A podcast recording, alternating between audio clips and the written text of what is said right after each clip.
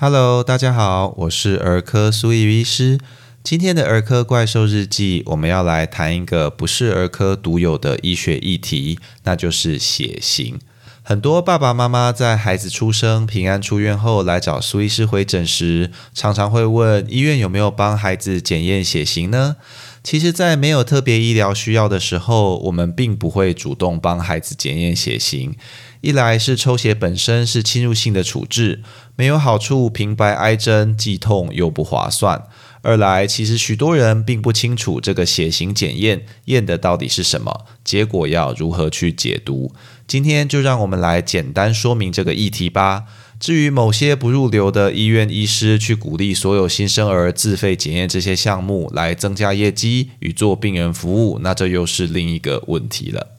言归正传，血型讲的其实就是红血球表面抗原的分型。红血球是我们血液中数量最多、负责携带氧气与二氧化碳的血球。在红血球的表面，依据每个人基因的不同，会有不一样的糖类或蛋白质嵌在细胞膜上，有点像细胞的识别证，我们称之为抗原。这些抗原除了部分带有生理功能外，我们身体的免疫系统为了歼灭可能有害的外来物质，也是借由这些抗原来作用的。正常状况下，只要你的红血球上具备的抗原，免疫系统就会避免去产生对应的抗体放在血浆中，以免伤害红血球造成溶血。但如果我们进行输血输红血球，而且捐赠者与受赠者的血型不同，也就是红血球上的抗原不一样，那受赠者的免疫系统制造的抗体就会攻击捐赠进来的红血球，引起严重的免疫性溶血。因此，血型检验，也就是红血球表面抗原的检验，对于输血、骨髓与器官捐赠、免疫性溶血的原因判断，以及部分疾病，就有很重要的临床意义。在医学上，依据这些红血球表面抗原控制的基因不同，存在着很多种血型系统。依据国际输血协会的分类，就有四十三种之多。但不是所有的血型分类系统都有显著的临床意义，会影响患者的输血与治疗选择。今天苏医师也只会提一些比较重要的血型系统，大家简单有个概念就好了。为了让大家更了解，我们就用最常见的 ABO 血型系统为例，再说明一次输血中的影响吧。在 ABO 血型系统中，红血球表面上会有作为骨干的 H 抗原，而这种 H 抗原上根据基因的不同，可能会加上 A 抗原或者 B 抗原。因此，一个 A 型的人讲的就是他的红血球上有 A 抗原却没有 B 抗原；反之，一个 B 型的人红血球上就有 B 抗原而没有 A 抗原。A B 型的人则是 A B 两种抗原都有，那 O 型的人则只有作为骨干的 H 抗原，上面既没有 A 抗原，也没有 B 抗原。在这样的状况下，我们可以想象一下不同血型的人身体内免疫系统的运作。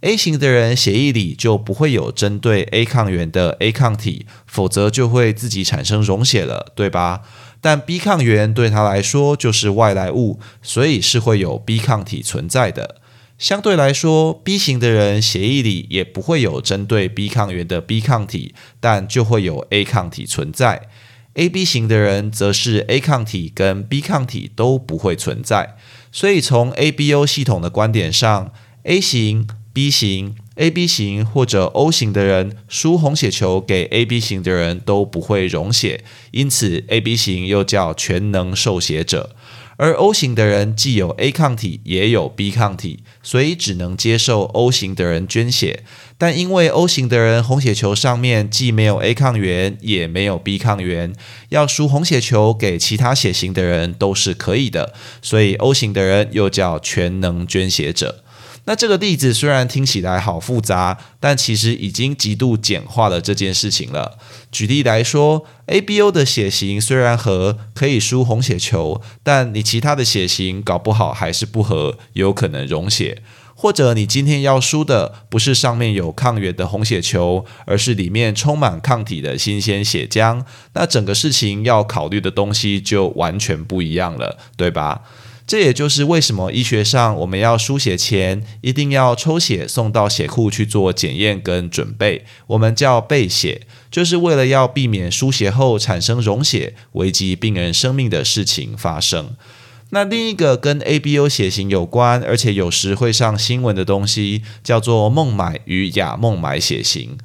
孟买血型的人在世界上非常少见，最早在印度孟买被发现，因而得名。这种人的红血球上连 H 抗原都不存在，因此自然也不会有 A 跟 B 抗原，身上则会带有 A、B 跟 H 抗体。记得我们前面所说，在 ABO 系统里，就连 O 型的人红血球上也有 H 抗原存在。也就是说，孟买血型的人如果输了大部分的人身上带有 A、B 或者 H 抗原的红血球，就会严重溶血。他们通常只能接受同为孟买血型的人输血，而大部分的血库是不会准备这样血液的，所以多半得靠亲人的捐血。或者自己预先储备血液，在需要时输回给自己。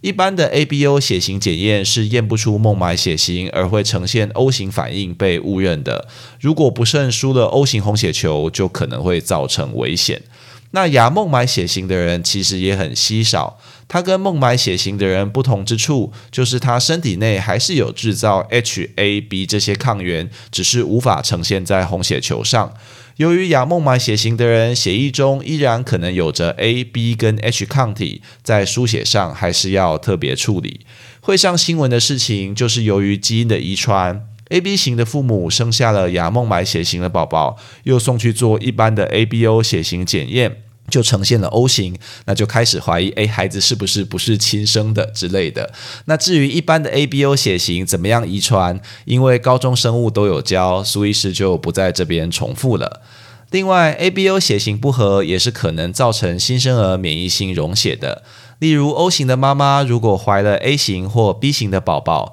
由于有部分的抗体随着胎盘进到胎儿身上，孩子出生后就有可能产生免疫性溶血，而有新生儿黄疸。但一般这样的溶血，除了特定族群外，是非常轻微，而且不会危及生命的。因为新生儿的红血球抗原呈现还没有这么的强。那这也是为什么我们不太推荐没有临床需要，一出生就不要去验 ABO 血型的其中一个原因，因为还是可能会有误差。那讲到这边，如果各位还没有晕呢，恭喜你，你对血型的了解应该已经比大多数人深入了。接下来，我们再介绍另一种血型系统，也是很常听到的，那就是 Rh 血型。Rh 血型的分类就没有 ABO 血型这么简单，因为它牵涉到了超过四十五种红血球表面抗原的呈现。但放心，作为一般人，我们只要知道 Rh 血型里面最重要的一种抗原 D 抗原就可以了。大部分的人红血球上是有低抗原的，也就是俗称的 Rh 阳性，而红血球上没有低抗原的少数人就是 Rh 阴性。不像 ABO 血型系统中，免疫系统非常容易产生对应的抗体，Rh 血型系统中的抗体多半是经由输血或者怀孕的过程才会产生出来。举例来说，一个 Rh 阴性的妈妈如果怀了 Rh 阳性的宝宝，由于怀孕过程中会有微量的胎儿血液进到妈妈体内，就造成妈妈开始制造针对低抗原的低抗体。那这些抗体一旦随着胎盘进入胎儿血液，就会引起胎儿溶血，造成胎儿有贫血、水肿，甚至死亡的风险。险那目前针对上述的这种状况呢，透过给妈妈注射能中和低抗体的免疫球蛋白，就可以有效来预防。但记得我们前面所说，Rh 血型里也不是只有低抗原，还是有部分其他抗原的 Rh 血型溶血是很难去预防的。理所当然，输血时 Rh 阴性的人也不能随便输 Rh 阳性的人的红血球，也必须输 Rh 阴性才行。但 Rh 有那么多种表面抗原啊，如果你只输个一两次倒还好；如果是罹患需要反复输血的疾病，比如严重的地中海型贫血或者镰刀型贫血，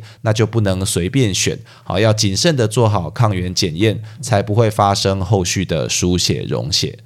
在今天节目的最后，苏医师其实也知道，大部分的爸爸妈妈可能只是想知道孩子的血型跟个性有没有关系啦，不会想听我扯这么多。但很抱歉，打破大家的浪漫。目前科学研究上没有发现血型跟个性有明显的关联，这个迷信多半是二次世界大战时期种族主义留下来的遗毒。但撇开这些不谈，看看 A B O 小将之类的书也是挺有意思的啦。嘿，我也有买，但就别为了我们的乐趣多扎孩子一针。只要以后生病有需要的时候，或是刚好其他原因抽血，再顺便检验就好了啦。